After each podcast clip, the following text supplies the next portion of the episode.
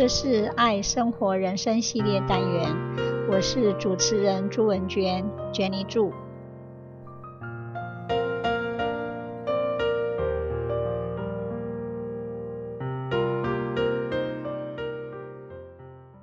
今天我要分享一本好书，作者是 James Hunter，书名是《The Servant: A Simple Story About the True Essence of Leadership》，with an introduction on using the principles in our life and career.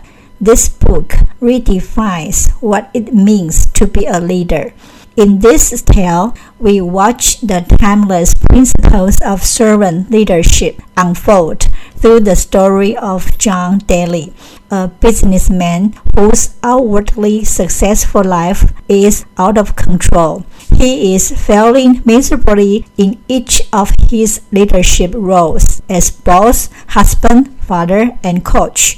To get his life back on track, he reluctantly attends a week-long leadership retreat at a remote Benedictine monastery. To John's surprise, the monk leading the seminar is a former business executive and Wall Street legend.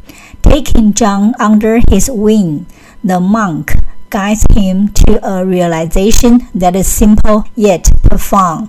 The true foundation of leadership is not power but authority, which is built upon relationships, love, service, and sacrifice. Along with John, we learn that the principles in this book are neither new nor complex. They don't demand special talents. They are simply based on strengthening the bonds of respect responsibility, and caring with the people around us. The book's message can be applied by anyone, anywhere, at home or at work. It is filled with smart and wise observations. It is written in the form of a parable. Here is a brief summary of the story. A businessman, John, a leader, is not doing so well. He finally takes a week to go off to a spiritual retreat center where he falls under the leadership of Simon, a teacher who left a very successful business career and became a monk after the death of his wife. While at the retreat center, Simon taught John and a very small group of other leaders the importance of and the path for genuine servant leadership.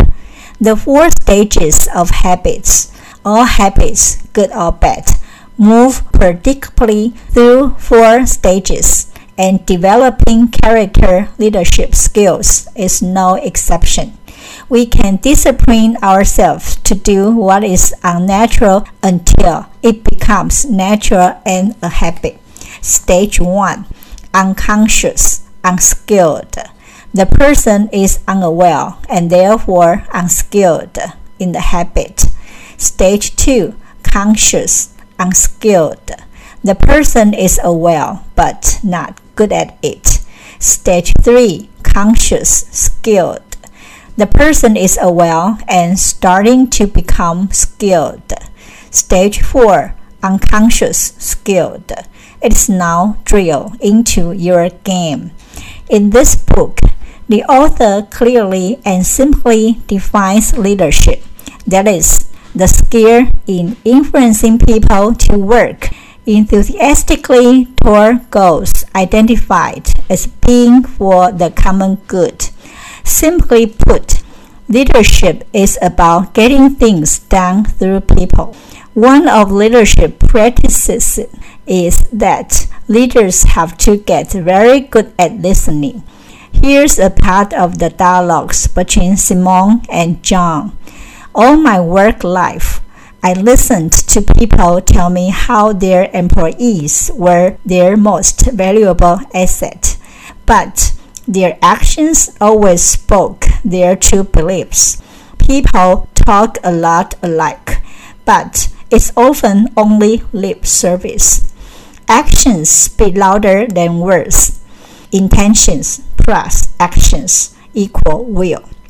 When we publicly punish someone, we obviously have embarrassed them in front of their peers, and there is a huge withdrawal out of our account with them. When we publicly praise, appreciate, and recognize others, we not only make a deposit into our account with the recipient of the praise, but also make deposits into the accounts we have with those watching. Here are the lessons. Number one, you begin with a choice. Will you serve the people you lead? Number two, servant leaders serve first by listening and noticing. Number three, servant leaders always love. That is, loving actions is the center of their leadership philosophy.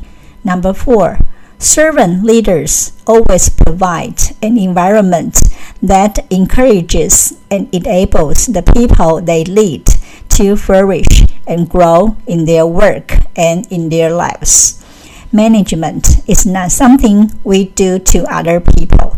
We manage our inventory, our checkbook, our resources too. We can even manage ourselves. When we manage our things, we lead people. 约翰·达利看似一位事业成功的高阶主管，却正面临对自身领导能力的考验。无论担任上司、丈夫、父亲或教练等不同的生活角色，于公于私，禁止落得失职的评价。为了探究问题所在，重拾往日风采，约翰无奈地前往一所僻静的修道院，参加为期一周的领导课程。出乎意料的是，负责课程的真人。居然曾是叱咤华尔街的风云大亨，在讲师的谆谆引导下，他豁然悟出既简单又深远的基本理论：领导的基础不在权力，而在授权。领导是以人际关系、关怀、服务与奉献为出发点的。约翰所经历的学习过程，传递出书中的主旨。真正的领导无关乎个人的才能高下，亦无需新颖的复杂理论，而是扎根在日常的生活里，从尊重、负责与体贴他人开始。无论何时何地，人人都可以身体力行。书中的内容如下：一、西面修士的高贵灵性。书中细致地描绘长者讲师西面修士的高贵灵性与品格。他浑身散发着无人能及的灵性智慧，不但不带有宗教色彩，他的品格超脱高洁，世上无人能及。他整个人充满喜乐，他的体能状况很好，脸色红润。一双炯炯有神的眼睛，清澈得像海一样蓝，仿佛可以洞悉人心，却又洋溢着无限关怀。他晶亮的双眼和全身散发出来的灵性和风采，却又十足的像个天真的孩童。二、威权与威信。书中解释威权与威信之间的差异。他引述小孩为什么会有叛逆的行为，是因为父亲以威权来教养自己的小孩。威权对关系的破坏可大了。行使威权或许可保一时的风平浪静，甚至还可以达成目标，但是日积月累之后，关系也就破坏殆尽了。在现实社会中，我们以为有了权力，就有了一切，于是强迫他人照着自己的决心行事，而非让他人心甘情愿地照着他自己的决心行事。三、欲望与需要，领导人必须找出并满足部署的基本需要 （need）。但不是满足部署的所有欲望 （want）。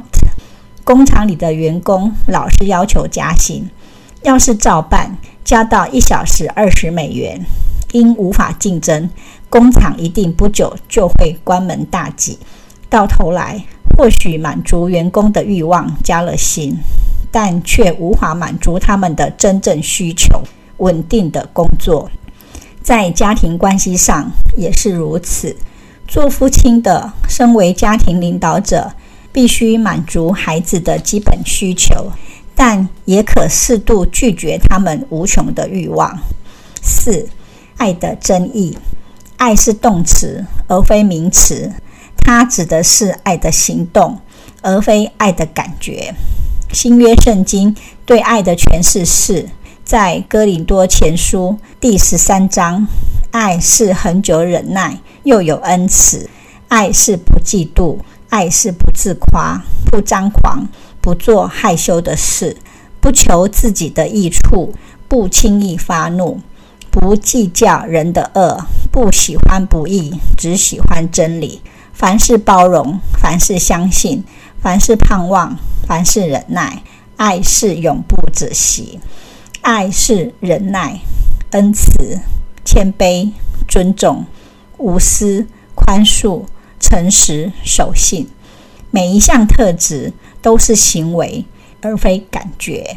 本书帮助我们建立正面积极的思想和观念，鼓励大家都能开始练习爱的行动，愿意为他人牺牲奉献，成为卓越的领导人，培养脱俗高尚的品格特质。享受完美的人生。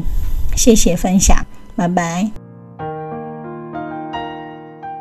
这是爱生活人生系列单元，我是主持人朱文娟，Jenny 祝。希望你会喜欢这次的节目，我们下次见，拜拜。